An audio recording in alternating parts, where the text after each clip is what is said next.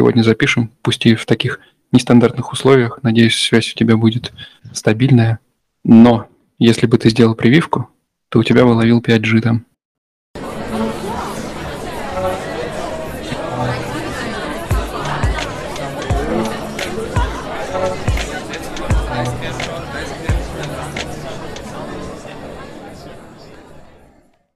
Привет, меня зовут Александр Одинцов, я работаю в Штутгарте в сфере IT.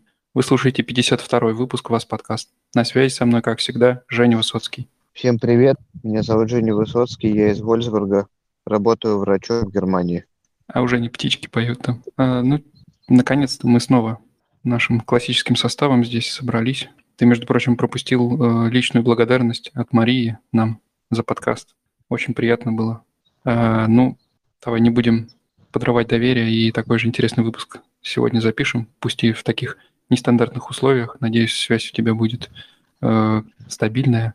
Но если бы ты сделал прививку, то у тебя бы ловил 5G там. Так что подумай об этом. Ну, раз уж про это речь зашла, то давай выкладывай, где ты находишься и почему вокруг тебя птички поют. Пуск поехали в Клит-Моллер в Данию. Вот. Прививки мы сделали, но 5G не ловит но есть здесь, тем не менее, Wi-Fi местный на природе, который раздается. Клинмоллер – это типа место, где всем очень кайфово ловить волны и заниматься серфингом, потому что это деревня на выступе на таком в Северное море, и тут получается очень большие-большие волны, и как-то все сюда стекаются, это деревни, здесь, по-моему, официально 2 или 3 тысячи человек живут, но в туристический сезон гораздо больше. Здесь огромное количество капсул стоит таких в лесу, которые оказываются датской достопримечательностью, то есть такая, ну, капсула, что это такое капсула? Это, ну, размером с шину АК, я не знаю, Запорожец, полукруглый такой цилиндр, который у тебя стоит на постаменте на каком-то таком в лесу. Ну, я слышу, ты уже заговорил как, э, как настоящий серфер.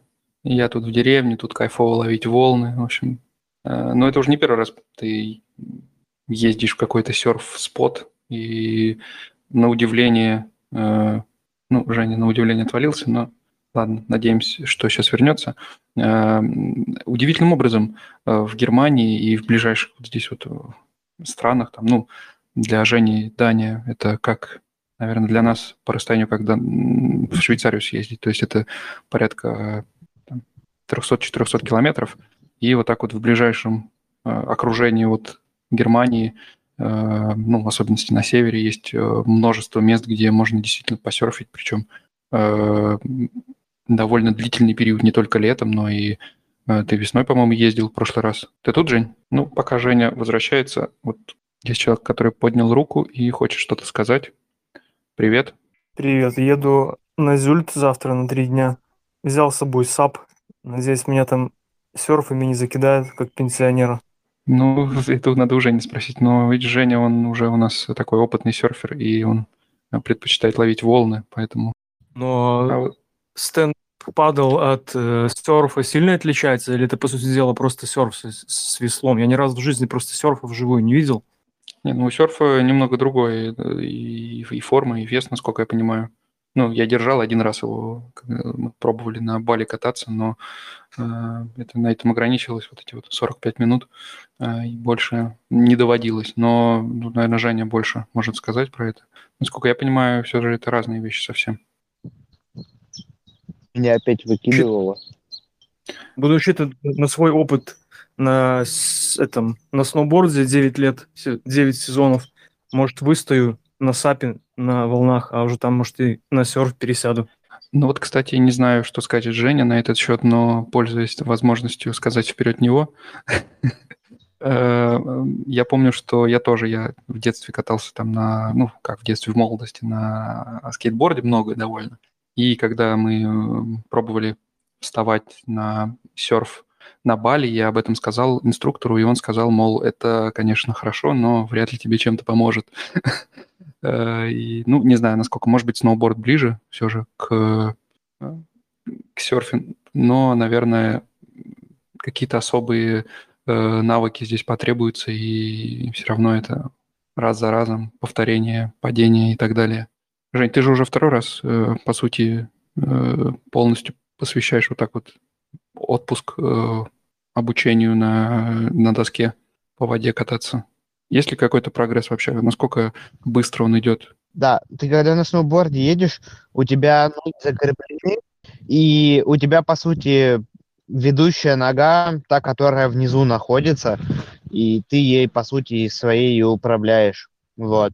А на серфе все абсолютно иначе. У тебя абсолютно ну, нету ведущей ноги, и ноги у тебя не закреплены. И твоя задача 90% времени – это попытка найти свою волну, на, дойти до того места, где ее чисто теоретически можно было бы поймать, эм, и выгодную позицию. И по этого, то есть, как бы, сегодня за день, какой твоя задача будет э, найти эту волну, то есть как бы э, ты в нее э, в или ты начинаешь э, грести перед тем, как она тебя настигнет. Другую возможно, но твоя задача, чтобы тебя волна а, и чуть протащила, и после чего, то есть как бы у тебя такое происходит отжим, да, ты делаешь лягушку, подсовываешь ногу, то есть как бы под свое тело, и потом пытаешься как бы встать на эту доску, и когда ты на нее встал, у тебя есть два варианта, либо вес перекидывать на заднюю ногу, либо на переднюю ногу, для того, чтобы в зависимости от того, насколько ты в этот момент находишься в волне. Если, то есть, сильно тормозишь, то нужно переднюю ногу перекидывать давление для того, чтобы у тебя доска ускорялась, если наоборот, то, возможно, тебе нужно давление перекинуть на заднюю ногу. Вот примерно так, такие правила.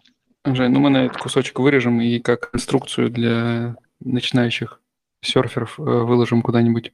Но если что, там половину слов было не разобрать, так что э, тут придется додумывать, видимо. Да это местный да, датский Wi-Fi на, на, на кемпинг. Плац, Может быть, ты попробуешь э, мобильную связь включить, если у тебя э, там ловит. Просто в большинстве случаев мобильная связь, она ну, лучше, чем э, какой-то Wi-Fi на кемпинге.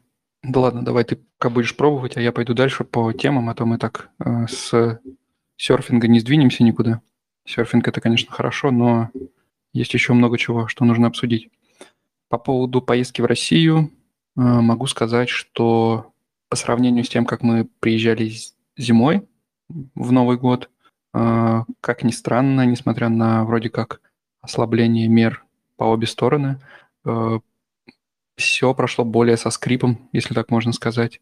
И по пути в Россию все было более-менее спокойно, но затем последовали эти два теста, которые даже в России, даже по э, российским ценам все равно на семью вышли копеечку, да, то есть там по, по 25 евро каждый тест. И с учетом того, что мы не регистрировали приезд э, дочки, то есть мы когда прилетели в аэропорт, там нужно было сдать анкеты, а, мы сдали только две анкеты и спокойно прошли, потому что контроля там как такового нет.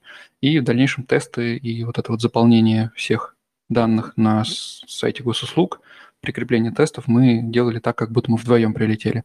Но в любом случае 4 теста – это уже 100 евро получается. А, ну, такое себе. И, соответственно, на обратном пути нужно было еще сдать по тесту, потому что с недавнего времени Германия требует тест на регистрации.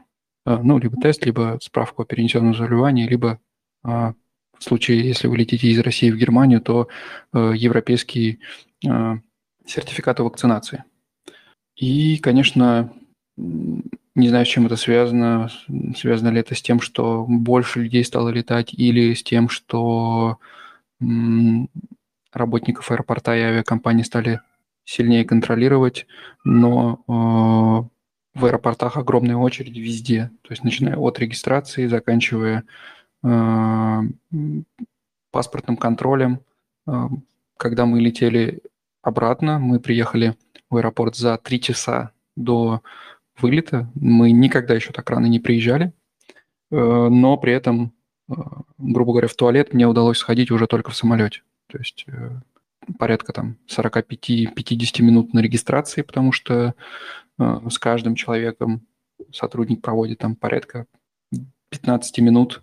Э, да, это с учетом того, что все документы уже готовы, и он просто их проверяет 10 раз, просматривает, перезванивает куда-то, уточняет, и, ну, наверное, э, как-то это сильнее стали контролировать, и никто не хочет получить по шапке, и поэтому все там 10 раз перепроверяют. А, то же самое там на паспортных контролях, то же самое на досмотре. Но в остальном отпуск прошел хорошо, довольно активно, и в этот раз я даже успел сходить в поход в короткий, а, что было навеяно одним из предыдущих выпусков подкаста. Кстати, если не слушали, послушайте обязательно. Очень интересно и душевно. Мы обсудили, как обстоят дела с туристическими походами в Германии.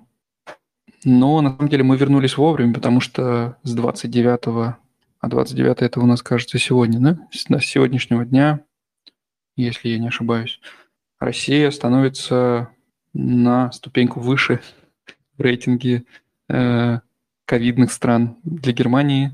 И все это из-за нового этого индийского штамма вируса, э, что делает теперь необходимым всем возвращающимся из России, вне зависимости от наличия негативного теста, сидеть две недели в карантине. И не совсем понятно. Может быть, Женя тут пояснит, почему, то есть с чем это связано, почему нужно... То есть, насколько я понимаю, даже прививки не освобождают от этого. А, ну, как будто бы какое-то наказание, знаешь, для тех, кто возвращается из России. То, э, в любом случае сидите две недели. Ну, э, видимо, с этим придется жить в ближайшее время, потому что сколько я вижу, в России вспышка в самом разгаре, и вряд ли в ближайшее время она пойдет на спад. Ну, как бы и да, и нет.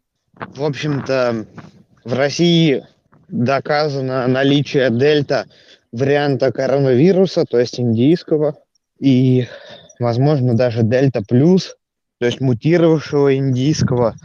И буквально мой разговор неделю назад с моим родственником, с моим дядей, которого я убедил вакцинироваться. И он мне, он, его последняя вакцина, вторая, была в начале мая, и он мне в середине мая пишет, Женя, типа, все, типа, короче, слухи ходят, что весь этот спутник это бред, потому что э, 80 из 100 вакцинированных это 80 из 100 пациентов в реанимации – это вакцинированные. Ну и э, я говорю, откуда эта информация? Информация из интернета, полунепроверенная, я давай ее проверять. Вот, проверка моя очень довольно такая короткая и быстрая, потому что у меня в реанимациях в ковидных работают знакомые, и я проверил, по сути, четыре реанимации, то есть три реанимации ковидных в втором корпусе областной больницы, э, а, областной больницы города Воронежа.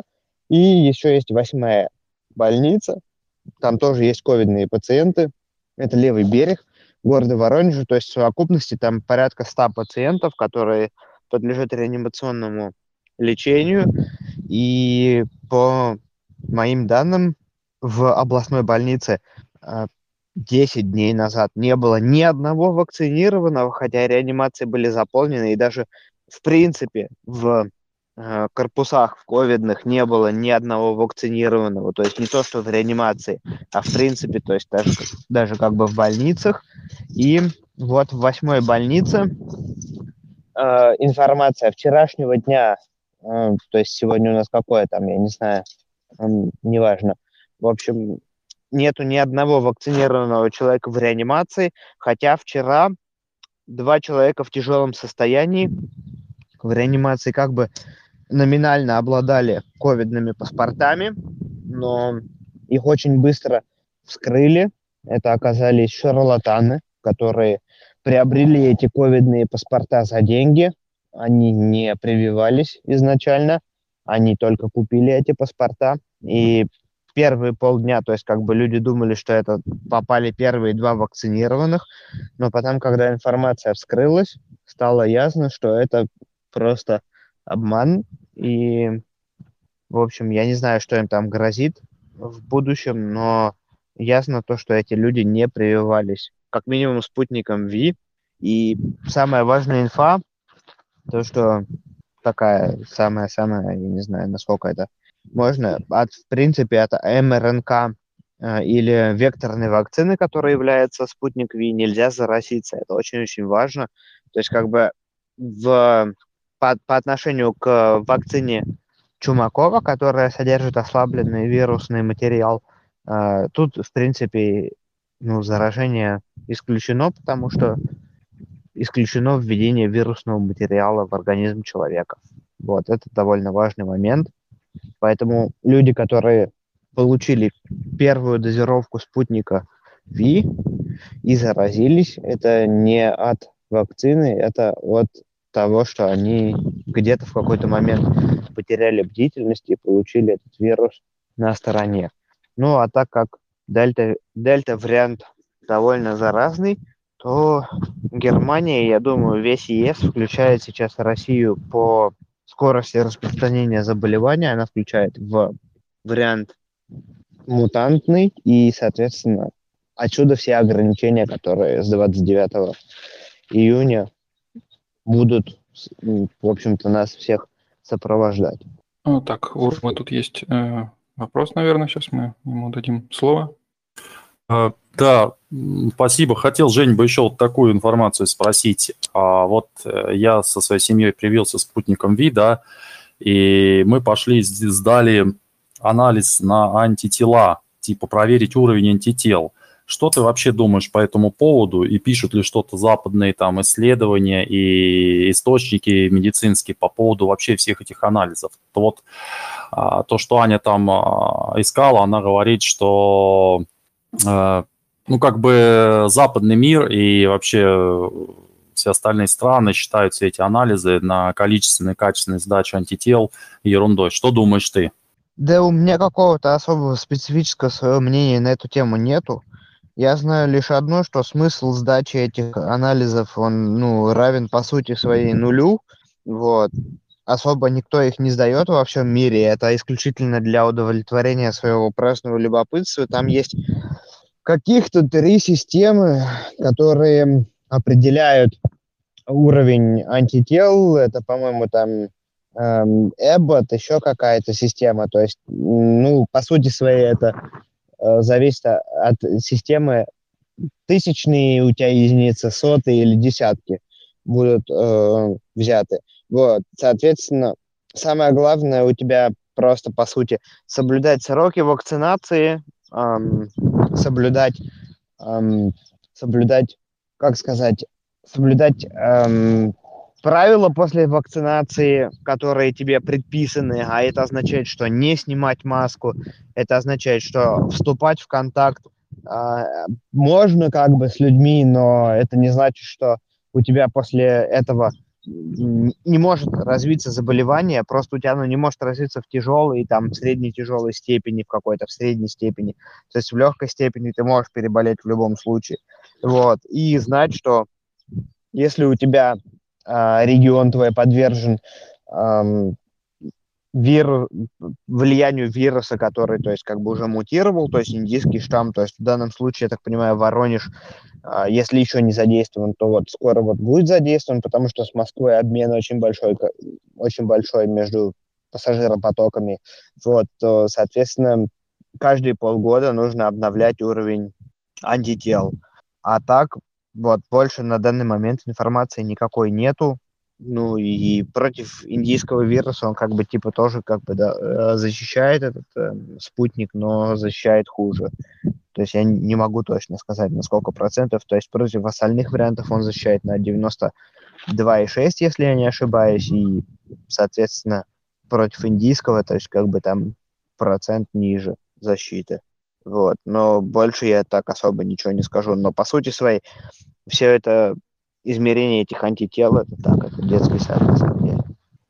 То есть, э, Я сейчас добавлю быстро. Мгм. То есть получается, что просто выдерживаем, а, ну, там полгода, да, которые регламентированы, и через полгода идем и заново ревакцинируемся, потому что сейчас вот мы сдали, сделали одновременно с Аней вакцину, спутник Ви, у нее уровень 11, а у меня 5,4. Я сейчас поясню. Мы вот сдали тест по тест-системе SARS-CoV-2, иммуноглобулин G, IFA-BEST какой-то, вот, и там сказано, что меньше 1,1 отсутствие иммунной защиты, требуется вакцинация, ревакцинация, от 1,1 до 4,0 низкий уровень иммунной защиты, вот, долгосрочную защиту обеспечит э, ревакцинацией, и от 4,0 до 16 достаточный уровень иммунной защиты, и выше 16 высокий. Вот у меня 5,4, то есть на нижней границе достаточно уровня, и непонятно, в общем, то ли просто, получается, выдерживаю срок полгода, иду через полгода ревакцинируюсь, либо опять эту тест сдавать, но я так понимаю, что тест не совсем понятен. То есть он не дает какой-то правильной картины. Вот. То есть вот тут как-то вот все спутано получается. Тест нет смысла сдавать, если у тебя нет симптомов. Если у тебя нет симптомов, тебе нужно просто выдерживать сроки ревакцинации. Вот и все. И твоя Да. система, я так полагаю, это система гамалеи, антитела к вот этому, к домену S белка, от, э, от которая считается в десятках единиц. То есть как бы Там еще у Леши был вопрос, он тоже э, Нет, дал возможность говорить. А, да я, я на самом деле, мне кажется, я передумал. Да ничего, просто у нас, говорю, там кто-то говорил типа, про Воронеж, там, типа, добрался ли этот дельта до нас. А, мне кажется, да, не знаю. У меня, говорю, у меня товарищ приехал из Питера, мы там оставались, так скажем, небольшое время, но я как бы там особо сам этот, ну, скажем так, не так долго, да, там с ним, с ним был. И, в общем, там все ребята, вот кто там был, все в итоге там заболевали. Пока еще непонятно чем, да, но это на самом деле очень, мне кажется, очевидно. Там все буквально там с разницей в один день. То есть сначала он, вот, который из Питера приехал к нам в Воронеж, и потом все остальные там на следующий день буквально. Поэтому думаю, да страшно, на самом деле, не знаю. Я, вот, я лично, короче, боюсь. Сдал на антитела тоже, и мы, мы переболели с супругой по 57 дней еще в ноябре, в сентябре месяце. И я реп- ну, решил посмотреть, вообще сейчас есть, нет, там что-то у меня антитела какие-то. Короче, не знаю. Вакцинироваться хочу. По-моему, все просто смотрят эти антитела чисто по приколу. А, а у меня есть что-нибудь там или нету. Но действительно, какого-то практического применения к этому я не, не слышал, не видел. Э, ну, давайте, может быть, от этого немножечко в сторону, а то грустно об этом всем говорить. Ну, Чё, два слова про- буквально еще. Да. Мгм. Суть в том, что если ты переболел, то э, нету противопоказаний к прививке. Прививка поднимает антитела гораздо выше, чем состояние переболел. И то есть там, если какой-то остаточный титр антител есть, то тоже не страшно. То есть нужно прививаться условно. Так говорят как минимум люди, которые в этом деле шарят. Вот. То есть иммунологи и эпидемиологи. И соответственно, бояться нечего, то есть как бы все оно движется так, как оно должно происходить. Да, неприятная ситуация, но, соответственно, других выходов каких-то особо никаких нету. Вот, поэтому сейчас я знаю очень большое количество паники ходит там по России, там условно. Мне сегодня даже двоюродный брат написал в мессенджере, типа, Жень, какие дела там у твоих знакомых в реанимациях, расскажи, потому что там ходят слухи в Воронеже, что даже там врачи не хотят прививаться, и типа это все бред и так далее. Вот. эм, Во всеуслышание заявляю, что как бы те врачи, как минимум, которых эм, я знаю, они привились еще давным-давно, и еще раньше даже, чем я привились, э, там, условно, зимой этой, и в реанимациях тех, которых, в тех, которых у меня есть знакомые, там нету пациентов, которые привиты, там есть пациенты только те, которые не привиты, или те говнюки, которые купили э, сертификаты ковидные себе, при этом не делая прививку. Вот, и поэтому, по сути своей, в общем-то, нужно брать и делать это эту прививку. Я очень долго ждал сам по себе тоже, что будет допущен спутник, потому что у меня было какое-то ощущение такое, что его допустят и здесь, и в России он будет допущен, и я могу туда-сюда ездить. Но в конце концов я не дождался, я сделал здесь местную векторную прививку, и ну, как есть, так есть. То есть, когда спутник допустят, я буду спутник обязательно делать, только спутник, потому что э, я считаю, что в Российской Федерации одни из самых, одна из самых лучших баз по, по, по изготовлению этих всех вакцин. Э, они всегда были впереди планеты всей, и то есть как бы я им больше доверяю даже, чем местным. Не знаю, правильно это или нет.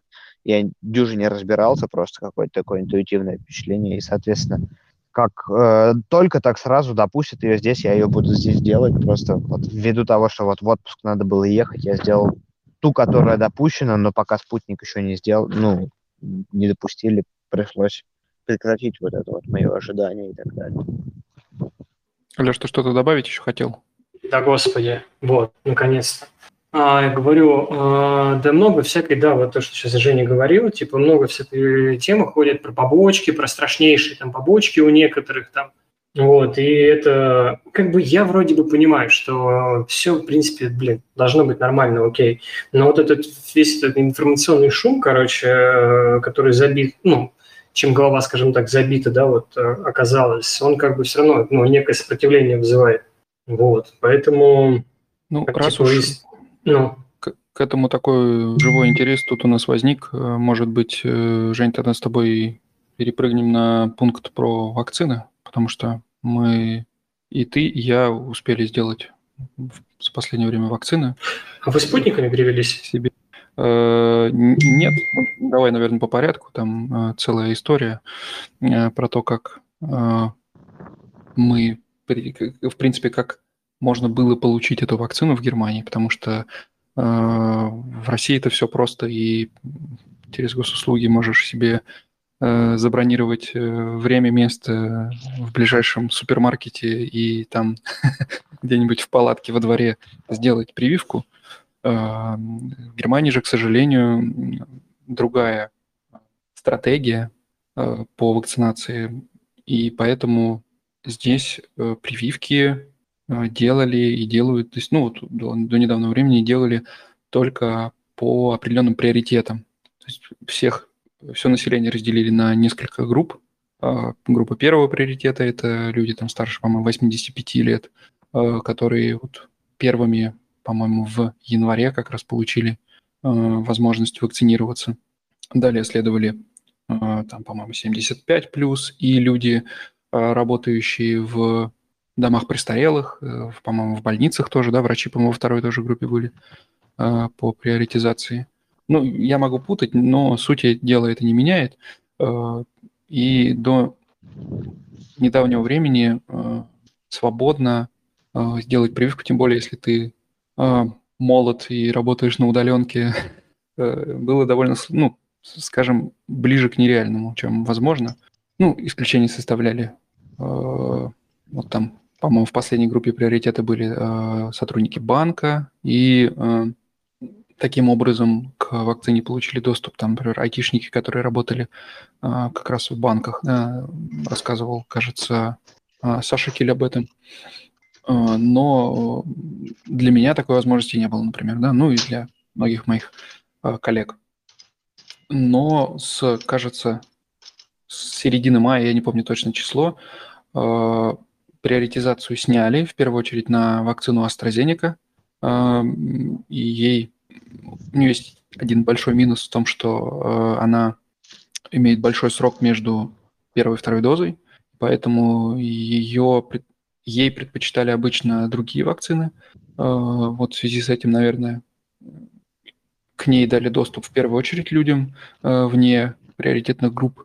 Но там уже с 7 июня полностью сняли приоритет, и в любом э, месте, где ранее вакцинировали только пенсионеров там или э, работников, которые работают с ними, тоже можно было вакцинироваться, в принципе, всем.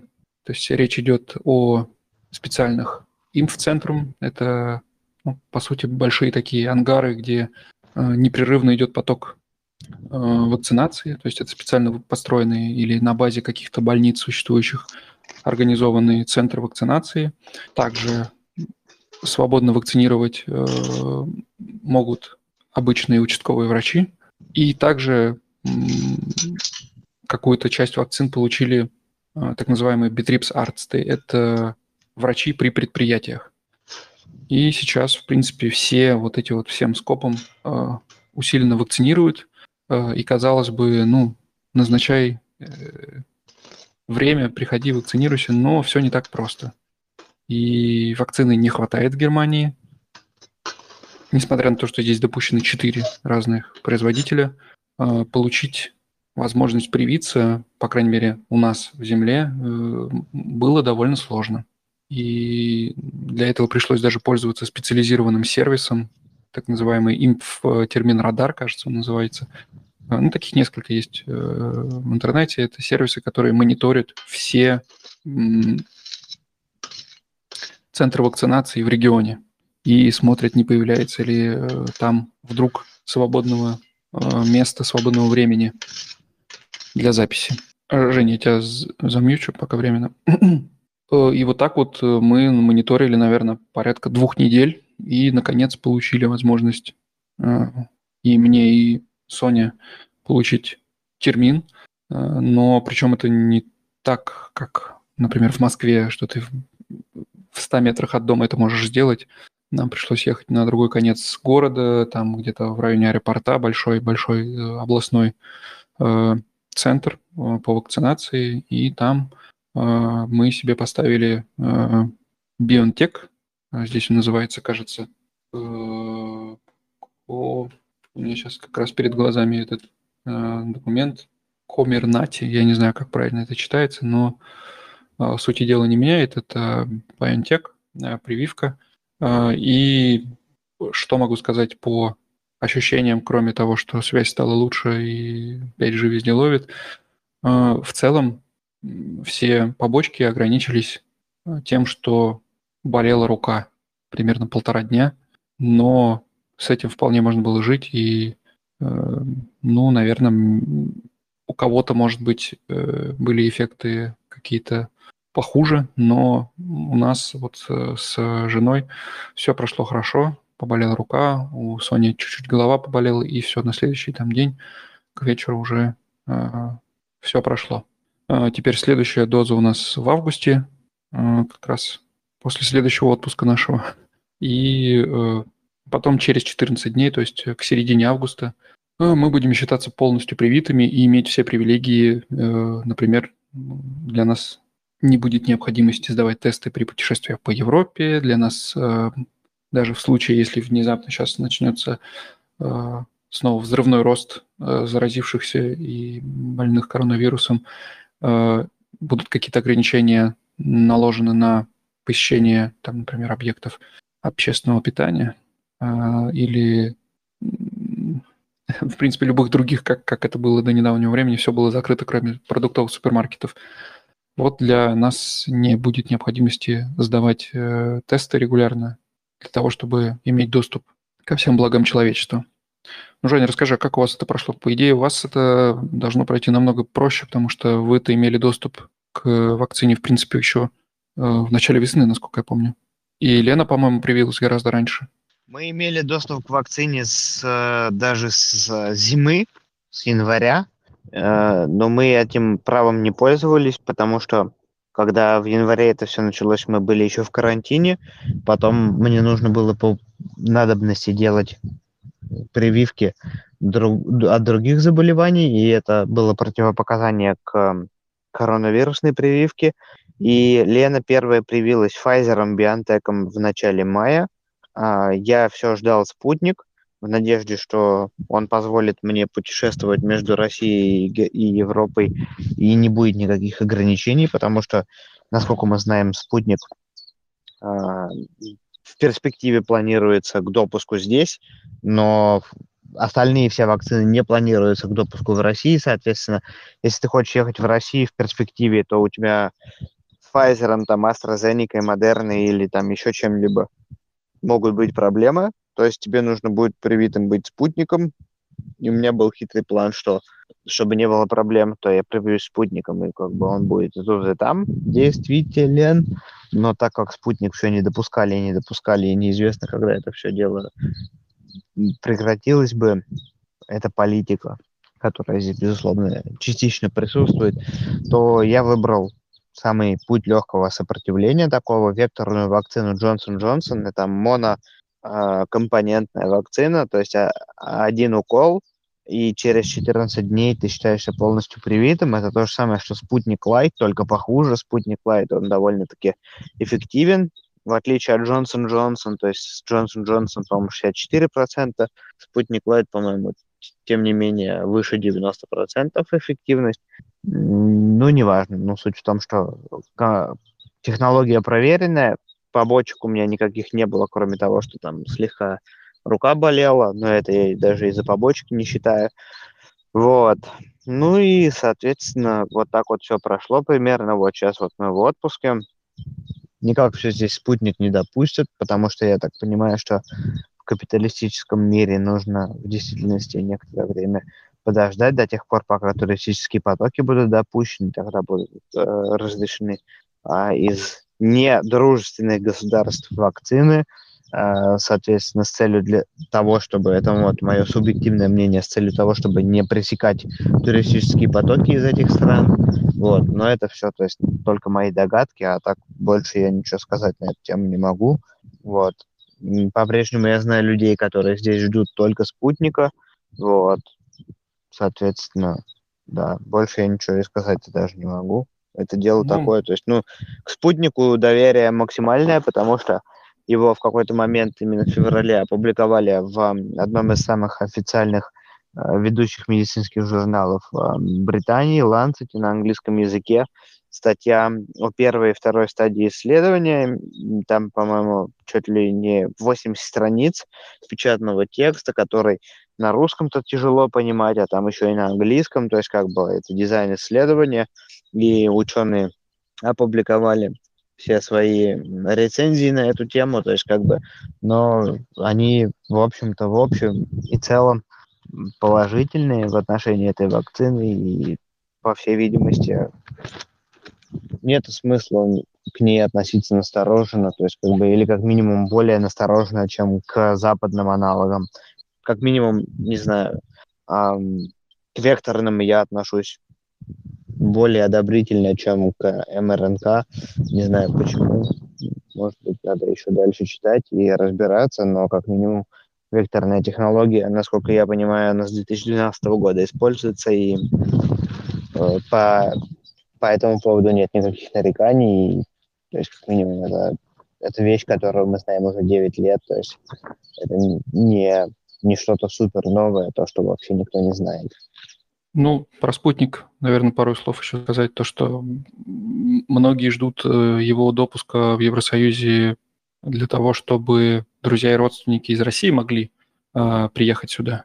И это тоже очень важный момент, потому что, ну, как бы все равно в Россию ты не долетаешься, даже э, если у тебя есть возможность э, там брать отпуск и есть возможность там работать удаленно, а, все равно это, ну, такое себе удовольствие, перелет, тем более, когда есть ребенок, э, это тяжело. И, конечно, хочется, чтобы родственники, друзья тоже имели возможность приезжать сюда, а это все пока очень сильно ограничивается как раз вот этими недопусками, потому что, насколько я понимаю, в России европейские вакцины тоже не, не допускаются. Вот текущие вот эти вот требования к QR-кодам э, в Москве для посещения э, кафе, ресторанов и так далее, э, они не принимают сертификаты о вакцинации местные.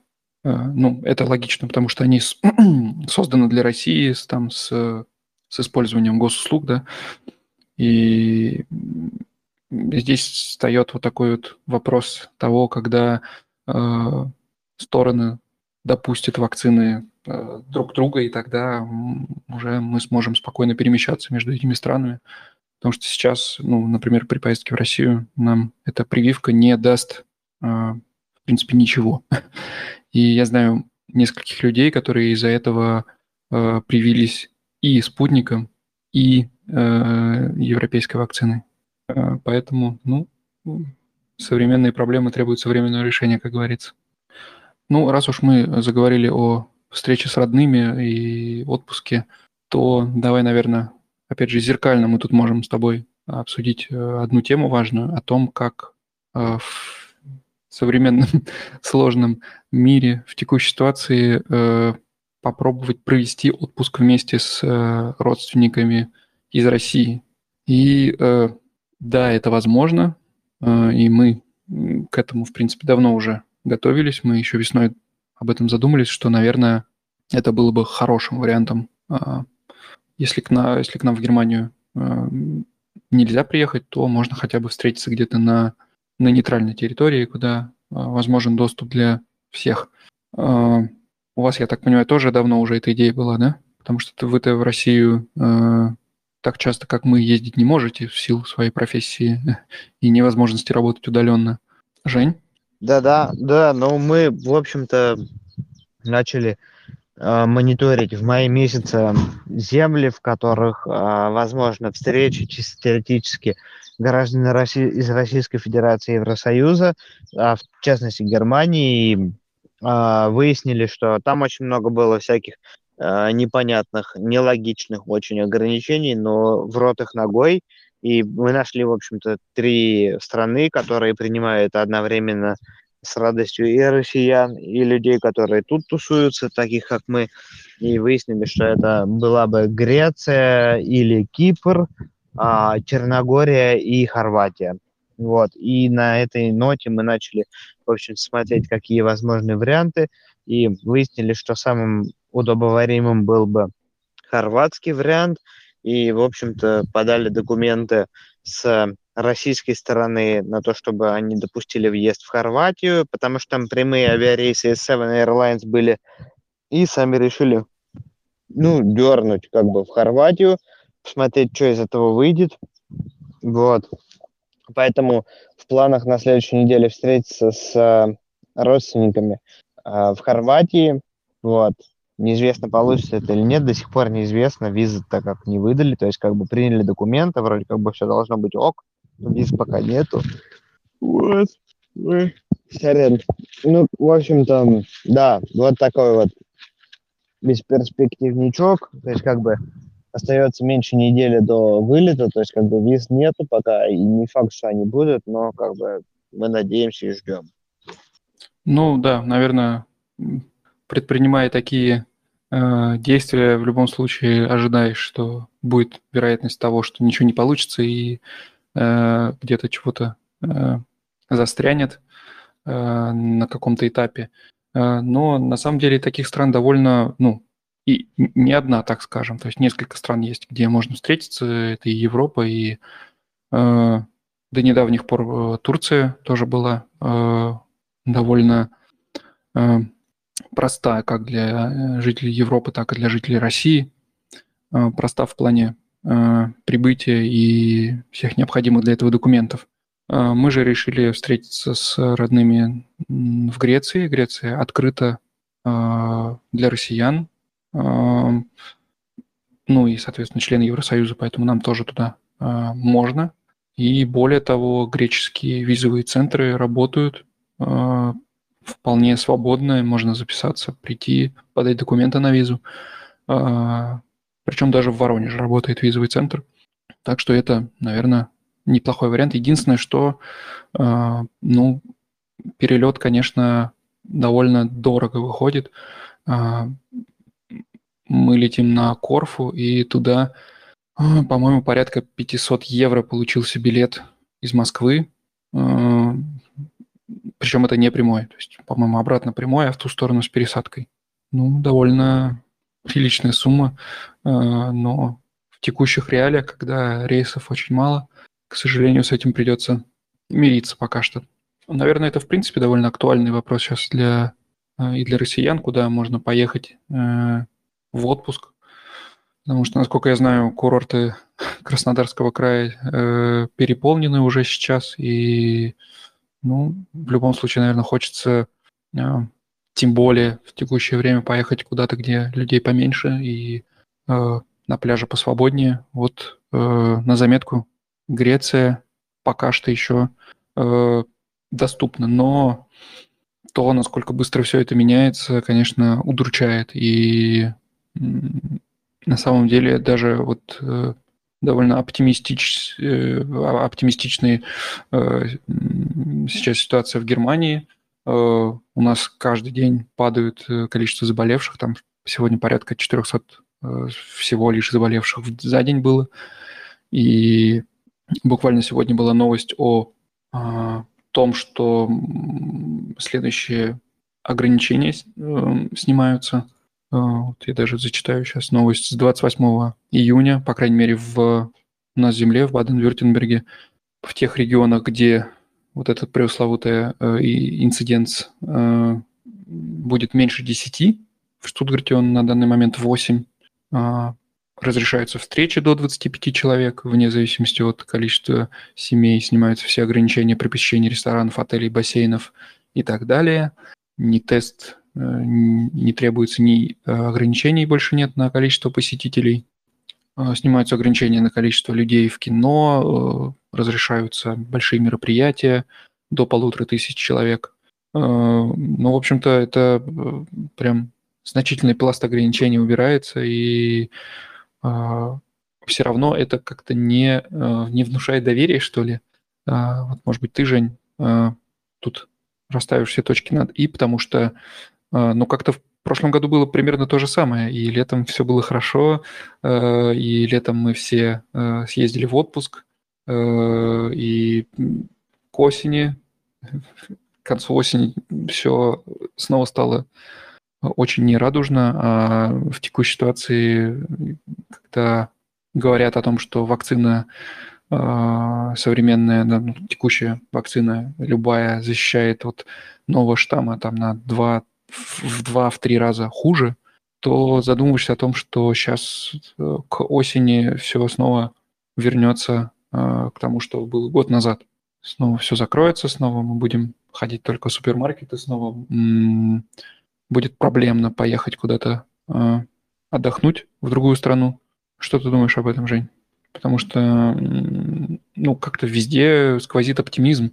И даже более того, недавно правительство в Германии официально озвучило о том, что оно больше не, э, не запрещает, э, точнее, как э, сложно это перевести на русский, в общем, снимает ограничения на поездки, на туристические поездки в другие страны. То есть ездить можно было и до этого, но теперь как бы официальная риторика говорит о том, что раньше они были нежелательны, а теперь они возможны э, без каких-либо ограничений.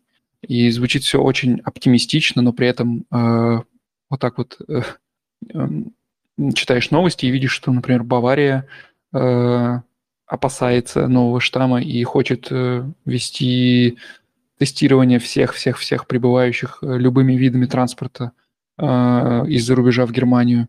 Э, многие другие э, руководители э, земель просят э, ограничить и как-то э, фильтровать поток э, возвращающихся из туристических поездок. И, ну, наверное, в какой-то момент э, все эти показатели, которые так э, красиво идут вниз, могут пойти также вверх стремительно. И чувствуешь какое-то бессилие в том, что ты никак не можешь на это повлиять, да, то есть оно как-то само, само по себе живет, вся эта пандемия, и, э, ну, как бы... Ну, чисто теоретически, да, вот, потому что на это повлиять особо никто не может, это уж точно. Остается надеяться в основном, но в общем и целом, по идее, должно все выйти на какую-то такую константу, в которой то есть как бы мир приспособится жить в этой пандемии, то есть вспышки будут, вот. Эм, правительству нужно уметь их гасить будет, эти вспышки, и с ними как-то совладать. Вот, но в перспективе, то есть как бы э, переезд даже в том числе в условиях этой пандемии должны быть возможны. Просто я тогда предполагаю, что будут временно открываться, закрываться страны, меняться условия и так далее. То есть, но в общем и целом это будет, это будет не такая жопа, как прям в самом начале, когда было. Вот. Ну, да, вот так вот примерно должно быть. Там поживем, увидим. Тут еще одна телега есть э, задвинуть э, по поводу нашего возвращения из России. Я что-то как-то не рассказал об этом, но, наверное, интересно было бы про это узнать. Э, буквально в пятницу, то есть прошло пять дней с нашего приезда, мы, э, я в пятницу как раз ездил э, делать первую прививку, и э, мы э, в каком-либо карантине по возвращению не сидели. Ну, я не знаю, так мы решили. Наверное, это не совсем законно и не совсем легально, но, насколько я помню, для тех, кто вернулся от родственников первой, э, второй линии, э, в принципе, карантин не обязателен, но где-то отмечаться мы не стали. Так вот, в пятницу мне позвонили э, из Мюнхена, и оказалось, что это Gesundheitsamt Мюнхена, то есть э, сотрудник здравоохранения да, из Мюнхена, который сообщил о том, что в самолете с нами летел человек, который через два дня после прилета сдал положительный тест. И сидел он где-то в пределах двух-трех рядов от нас. Э, ну, казалось бы, прошло уже пять дней, можно сдать тест, и в случае, если он негативный, то забыть про это, но нет. Э, в таком случае э, Gesundheitsamt предписывает э, две недели карантина в любом случае, две недели с момента контакта. Но, как это обычно в Германии бывает, так как звонили в пятницу уже в обед, работать, конечно же, в это время никому не хочется. Когда сотрудникам перечислил мне все требования к карантину, а к тому, что в общем, нам потом нужно будет сдать тест. Он уточнил, а вы, вы же в Мюнхене живете? Я такой, нет, в Штутгарте. А, все, тогда ладно, я перешлю все в Штутгарт, вам позвонят оттуда. Ну и как мы справедливо заключили с женой, раз нам из Штутгарта не позвонили, а в пятницу нам не позвонили, и связаться с ними не было никакой возможности, потому что, ну, в пятницу, конечно же, все работают до обеда. Это вполне нормальная ситуация. А, так что до понедельника мы э, считали, что нам никто не звонил. Э, в понедельник в обед нам все же позвонили из Штутгарта, сказали, что, мол, да, нужно сидеть в карантине. Как-то объяснить, почему мы не можем сдать тест сейчас и, собственно, избежать этого карантина, мне не смогли.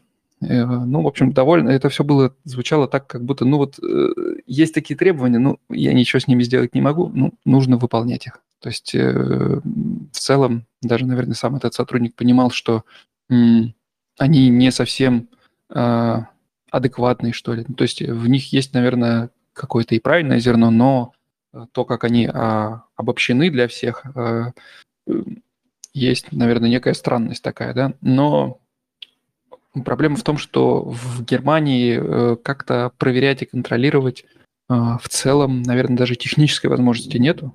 Ну, единственное, что домой к тебе, но это уж э, я, конечно, не берусь утверждать стопроцентно, но предполагаю, что это что-то из разряда нереального, чтобы тебе будет домой приезжать полиция, проверять, сидишь ли ты дома. Э, что касается каких-то там отслеживаний по приложению, как это было в Москве, ну, здесь это, конечно, сложно себе представить, что э, здесь на это пойдут. Да и технической возможности, прямо скажем, к этому нету. Э, единственное, что я для себя понял, что нужно, наверное, а, опасаться, это каких-то контактов с полицией, потому что полиция может у тебя попросить документы проверить, э, и где-то твои данные а, засветятся, и в таком случае, наверное, может дойти до штрафа за нарушение карантина, поэтому, а, ну, в общем, быть осторожным, как-то не стараться не нарушать э, ПДД на дороге, стараться там не нарушать какие-то Э, элементарные правила э, в городе. Вот я, например, для поэтому э, решил сегодня не идти смотреть футбол, потому что мало ли что там будет, мало ли что будет после этого матча и какие-то случайные контакты с полицией, конечно, в моем случае нежелательны. Как же ты оцениваешь, что я совсем несознательный гражданин или а, все правильно делаю?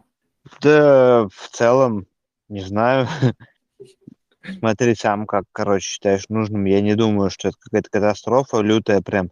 Потому что, условно, вот я сейчас предполагаю себе, ам, представляю себе, мы в Дании, Дания была закрыта, как, э, боже упаси просто. Всю пандемию эта страна была одна из самых закрытых. И сейчас в ней инцидент, вот этот вот, тот показатель, который, по которому определяется э, закрытость или открытость тех или иных каких-то регионов, он здесь гораздо выше, чем в Германии. То есть если в Вольсбурге, по-моему, полтора на сто, то здесь чуть ли не 50 на 100. И она открыта сейчас полностью. И более того, когда мы приехали в местный третий по величине город Архус, потрясающей красоты и студенческий, там классная ночная жизнь и все на свете. Мы когда зашли в отель, в масках нам сказали, вы не обязаны носить маски в отеле и мы не должны были их носить ни в столовой, ни в момент принятия пищи, нигде абсолютно. В магазинах мы уже давным-давно не закупались без масок, то есть мы просто берем и заходим без масок и закупаемся. И это происходит везде абсолютно.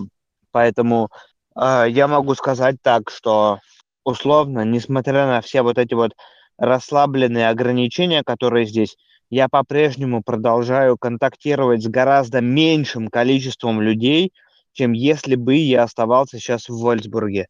То есть если бы я оставался в Вольсбурге, я бы контактировал с большим количеством людей, потому что я, ну, по работе, по долгу своей службы контактирую с 20-30 человек в день, а закупка в магазине, вольсбургские магазины, это гораздо более оживленное место, чем магазины в Архусе или в магазины в Клитмоллере в Дании.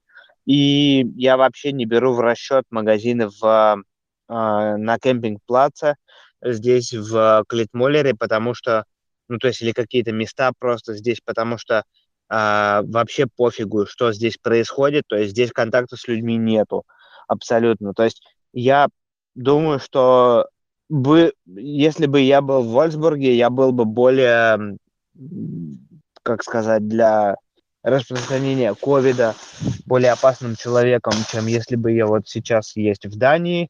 И, по-моему, то есть как бы вот эти вот ограничения, переезд между странами, я не знаю, если честно, насколько это супер классное мероприятие, ограничение этих всех э, вещей. Возможно, да, возможно, нет. Я это не изучал, я не знаю, но по сути своей, то есть, ну, даст бог, чтобы вы не заболели, чтобы все было хорошо – и в целом, что нету никакого там распространения там этого всего. Вот, ну, а так, то есть как есть, так есть. Даже условно, если вспомнить, я не знаю, хоть это и глупый пример, наши эти зимние поездки, в момент, когда в Германии здесь запрещено было пукнуть вообще без теста или без маски или так далее, как мы с тобой съездили, Санек, в Россию в январе, и с каким количеством людей мы проконтактировали, и как мы с ними проконтактировали. Мне казалось, что я вернусь, я железобетон заболею, потому что банально тот же самый контраст между аэропортом Берлина и уже бортом аэрофлота, когда ты заходишь в самолет, и там 30 рядов по 6 человек в каждом ряду, э, снимают маски в момент, когда стюардесса выкатывает этот, эм, в общем-то, эту телегу с едой, то есть 180 человек в закрытом помещении, полностью закрытом помещении, невентилируемом, остаются без масок э, и начинают есть и едят нарочито долго, потому что у тебя нет других возможностей как бы сидеть без маски. Соответственно, я уже к тому моменту, что я думал, что я заболею, но две недели я еще провел абсолютно без всяких масок в Российской Федерации, и в банях, там, и в каких-то еще других делах.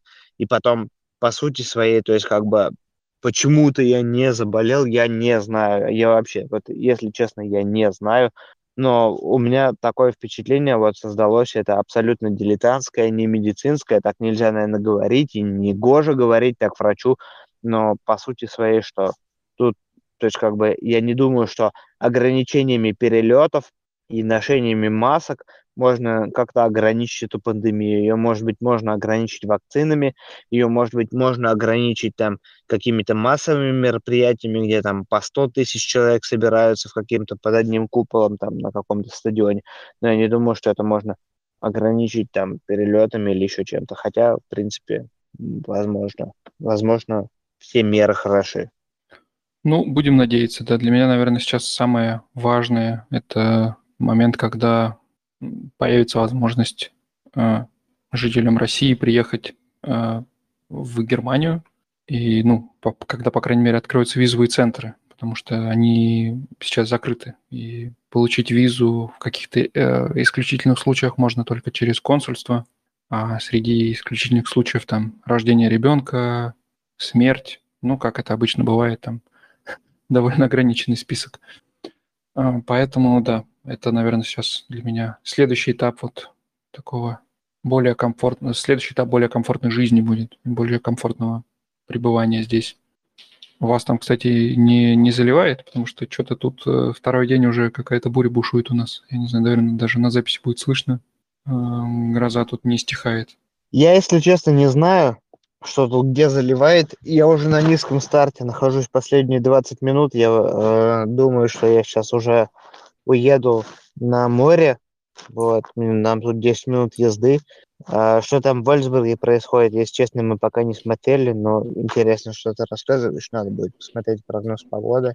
Вот. Ну, ну раз вот. так, давай тогда, наверное, э, у нас тут два вопроса еще есть, э, скопились за время, пока мы таких э, выпусков на свободную тему не записывали. Быстренько тогда на них ответим, ну и будем, наверное, завершаться закрываться. Если у кого-то есть какие-то вопросы, вы тогда поднимайте руку, и мы там по возможности еще а, на что-то ответим. А, по вопросам спрашивал Артем. А, здравствуйте, может, есть возможность рассмотреть такую тему, как аусбилдинг? Например, реально ли попасть на аусбилдинг в крупную компанию? И влияет ли возраст на это? Какие варианты устроиться на работу для человека, который переехал сюда не по голубой карте? Ну, от себя могу сказать, что аусбилдинг – это такая э, тема довольно важная, и, ну, вот так вот в двух словах обсудить ее не получится, тем более, ну, ни я, ни Женя, хотя же уже не может быть больше в этом опыта, сейчас мы его спросим. Э, здесь, я думаю, нужен отдельный выпуск с человеком, который э, более сведущий в, этом, но, насколько я понимаю, если... То есть все зависит от визы, от э, того, каково твое разрешение на пребывание в Германии, что оно тебе позволяет. Если это какой-то, ну, как, например, у э, Sony, у нее тоже как бы голубая карта, но она без ограничений, то есть она может свободно устраиваться на любую работу без необходимости подтверждать то, что эта работа там входит в какой-то, то, что, то, что эта профессия входит в какой-то список специальный, а, нигде отмечаться при смене работы не нужно. Ну, все. Короче, рассаде моей, по-моему, все как, хана. Судя по тому, как дождь э, льет. А, так вот, в этом случае, наверное, все будет упираться в разрешение на пребывание и язык.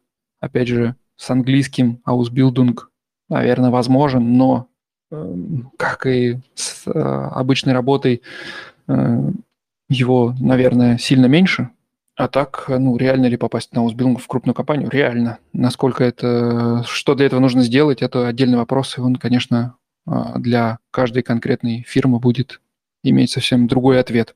У тебя есть что сказать по поводу аусбилдинга, Жень?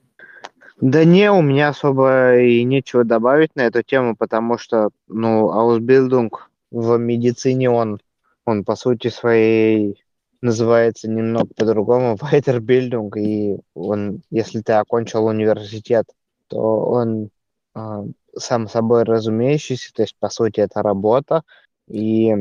Мне кажется, здесь речь о другом. Здесь речь идет о аусбилдинге в смысле как о среднем образовании. То есть э, в, случае медицины это, наверное, э, есть ли возможность устроиться э, медсестрой, медбратом, с, не обязательно средним. Это может быть и высшее образование. Ты можешь... Есть, есть же люди, которые окончили там три курса университета, а, или 4, там, 5, и э, подали документы в университет медицинский здесь, и их приняли там, и перезачли там каких-то там количество лет в медицине, там, если говорить про медицину, и они трудоустроились здесь, не трудоустроились, а, сорян, там, нашли место для обучения. Все это вполне себе возможное дело, то есть я как бы таких людей, если не супер напрямую, то косвенно знаю, вот, я знаю, что этих э, людей там ну, им признают, то есть если ты там после пятого курса, то тебе там год не зачитывают, там тебя на четвертый курс принимают и так далее. То есть, ну, это вполне себе реальный вариант, возможный.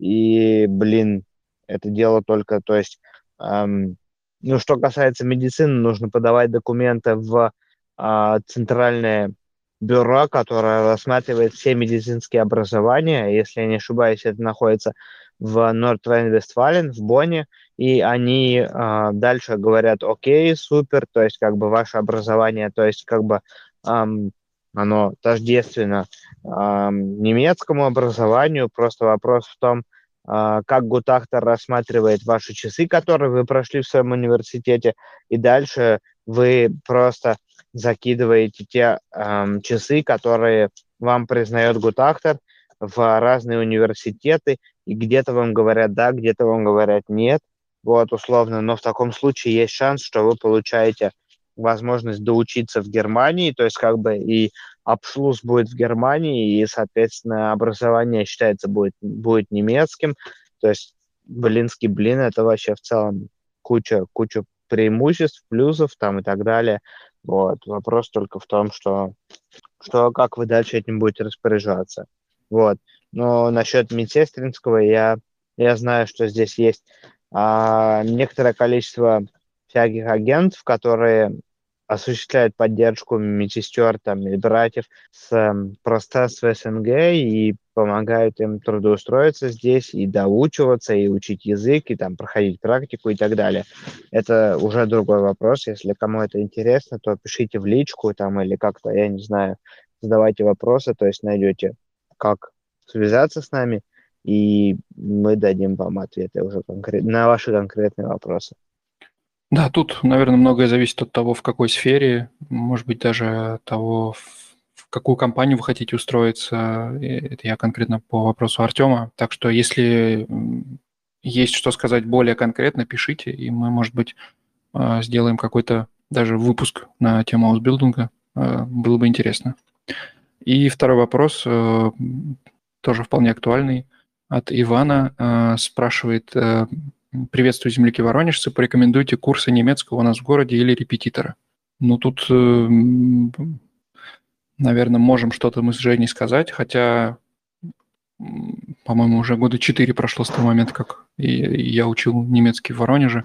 Э, я в течение, по-моему, двух лет ходил э, на курсы групповые в, кажется, это International House называется, а, где-то в районе Луча находилась эта школа, у них несколько там есть офисов, поэтому, ну, в целом, да, было неплохо, но как мы в одном из предыдущих выпусков по поводу языка обсуждали, а, наверное, год изучения немецкого в Воронеже, в принципе, примерно равен месяцу изучения немецкого здесь, в Германии. И на самом деле а, если вы прям нацелились учить язык для переезда, то это может быть неплохим э, вариантом, потому что в целом э, там не такая уж большая разница по, по деньгам. То есть, понятное дело, нужно там на проживание, нужно там на, э, за сами курсы платить, но, например, стоимость курсов э, месячных, она в целом со, э, соизмерима да, с стоимостью полугодовых курсов в Воронеже. И э, ну, качество, конечно, качество того, что ты получаешь по окончанию этого, оно, конечно, совсем разное. И, ну, я бы, по крайней мере, подумал бы об этом и посчитал бы, насколько это возможно, э, такой вариант. У тебя ну, же, по-моему, есть прям вопрос... даже конкретный, конкретный репетитор, которого ты мог бы порекомендовать. Да, я на этот вопрос, по-моему, не просто ответил, а я прям скинул уже сразу координаты а, моего репетитора Елены Васильевны. Она преподавала в том самом International House в на Луче, кинотеатр Луч в Воронеже, и она, на мой взгляд, была, есть и будет лучшим преподавателем по подготовке к экзаменам из тех, э, которых я знаю. Я многих не знаю, безусловно, но у нее постоянно в ее портфеле э, свежие кейсы от всех гёте-экзаменов, сертификатов, то есть как бы она супер-пупер препод, который может подготовить к экзамену, то есть она, я подчеркиваю, не супер-пупер препод, который э, даст вам навыки владения языка, но этот э, навык пригодится позже, потом, но это тот препод, который даст вам навыки владения э, вот этим вот всем, эм, всем материалом, который нужен для сдания сертификата, а это разные абсолютно навыки, то есть сдача сертификата и сдача языка – это разные навыки, и поэтому эм, я к ней всем советую обращаться, я ее ценю, я ей э, постоянно отправляю огромное количество своих знакомых и э, друзей, которые хотят изучать немецкий язык и тем или иным способом, то есть как-то интегрироваться здесь. И а, у нее практически не бывает холостых выстрелов, она все делает прям супер а, за ту дешевую цену, которую она берет за свои занятия. Это полностью оправданная инвестиция. И я продолжу ее советовать дальше. Вот. Потому что я еще не встретил человека, который делал бы это лучше, чем она. У меня опыт с э, примерно пятью преподавателями, и она в этом деле лучшая. Ну, давай еще минутку пофилософствуем на эту тему. Э, ты как считаешь, э, это вообще равноценное? То есть, ну, может ли один преподаватель тебя готовить и к экзамену, который, ну, врачам, понятно, нужно до переезда сдавать, и это важно тоже. И, к, в принципе, к жизни, да, то есть к повседневному использованию немецкого, потому что, ну, для меня это были немного разные вещи. Когда я готовился к экзамену, ну, я по-нормальному я никогда и не готовился к нему, потому что, ну, к счастью, мне не было его необходимости сдавать, и э, для тех, кто переезжает сюда по IT направлению, Э, в целом никакие сертификаты и экзамены не требуются. А, но вот, вот это вот э, момент того, что э, немецкий именно разговорный для жизни, да, то есть который как раз, например, айтишникам именно он требуется, потому что ну, экзамена в первые там, в первые два года не будет нужно никакого сдавать, а, только когда там а, зайдет речь о ПМЖ и так далее. А, и вот такой вот немецкий, э, как по мне, лучше все же учить в Германии. Ты как считаешь, может ли э, там преподаватель э, из России, да, то есть не носитель, может ли тебя подготовить именно вот к такой вот повседневной, к такому повседневному использованию языка? Ну, Если мы говорим разделяю... не про экзамен, да я разделяю всю подготовку на исключительно экзамен и на эм, изучение языка, вот. Хотя в принципе своей, то есть э, в принципе своем, то есть как бы подготовка к экзамену, это она заключает в себе на четверть где-то из этой подготовки, это есть подготовка к изучению языка, вот. Эм, но по сути препод из России, вообще ни разу не бывавший в Германии, может тебе охренительно идеально подготовить к э, жизни в Германии и к, именно к изучению языку, языка и объяснить тебе все основы и так далее. То есть как бы у меня такие примеры перед глазами. А, то есть люди, которые 3-4 года инвестировали в изучение языка, прям вот языка языка со всеми э, его нюансами и подробностями, они очень хорошо владели им, приезжали сюда и не были белыми воронами, то есть как бы, но как минимум владели там основами и знали, что к чему, и, в общем-то, это работает. Вот. Но другой вопрос, есть ли на это время и стоит ли оно того? В моем случае у меня на это времени не было, и оно того не стоило, и поэтому я просто-напросто пошел по быстрому пути.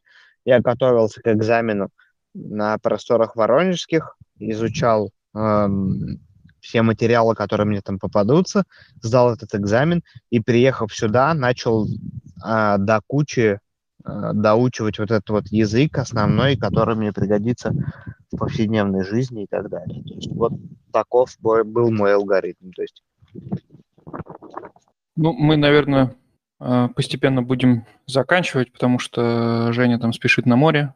Э, я, кстати, сейчас э, по, завершению выпуска поеду и, скорее всего, возьму, наконец, долго думал и решал, и, в общем, решился, наконец, взять себе VR-гарнитуру, так что, возможно, следующий выпуск буду записывать в VR. Есть ли какие-то вопросы у тех, кто еще с нами остался, есть, э, поднимайте руку тогда, и мы попробуем быстренько ответить. Если нет, то будем прощаться. Запись, э, я думаю, что сегодня к ночи э, уже выложим на все площадки, и в Телеграме она тоже будет. И получается, на следующей неделе, я думаю, по расписанию будет уже какой-то тематический выпуск, возможно, с гостем. Ну, это уже ближе к этому анонсируем, ближе к дате. Ну, полноценные выпуски с Женей у нас будут, наверное, только с августа, потому что сейчас он уезжает в отпуск, потом мы уезжаем в отпуск, и потихонечку, наверное, нормализуется все только к августу. А, так что будем вот так вот а, либо по одному, либо с гостями, либо как-то урывками а, в походных условиях. Спасибо тем, кто зашел в прямой эфир сегодня. Спасибо тем, кто послушает это в записи. Не забывайте ставить оценки в Apple подкасте, писать комментарии. А, нам каждый комментарий очень приятен, даже. И вопросы спрашивайте, потому что на них отвечать всегда одно удовольствие. А, ну, в комментарии напишите еще, как вам, в принципе, такой формат прямого эфира в Телеграме, потому что, ну, довольно много людей сразу сходу зашло, при том, что мы его анонсировали в рабочее время, да, в 2 часа дня, в Москве в 3. И все равно приятно удивило нас количество людей, кто сегодня зашел. Так что если удобно в таком формате заходить э, и слушать нас онлайн, то я думаю, что можно регулярно э, проводить там хотя бы раз в месяц в таком формате э, вот такие вот открытые записи подкаста. Даром. Да, Саш, спасибо, Жень, спасибо. Очень удобно, приятно. Я тут э, прям на, в таком расслабленном режиме слушаю вас, соскучился и параллельно разгребаю Legacy код. Так что мне очень зашло, мне очень нравится, если такой микс будет вообще присутствовать. Как и большинство присутствующих, в принципе, сейчас в чате.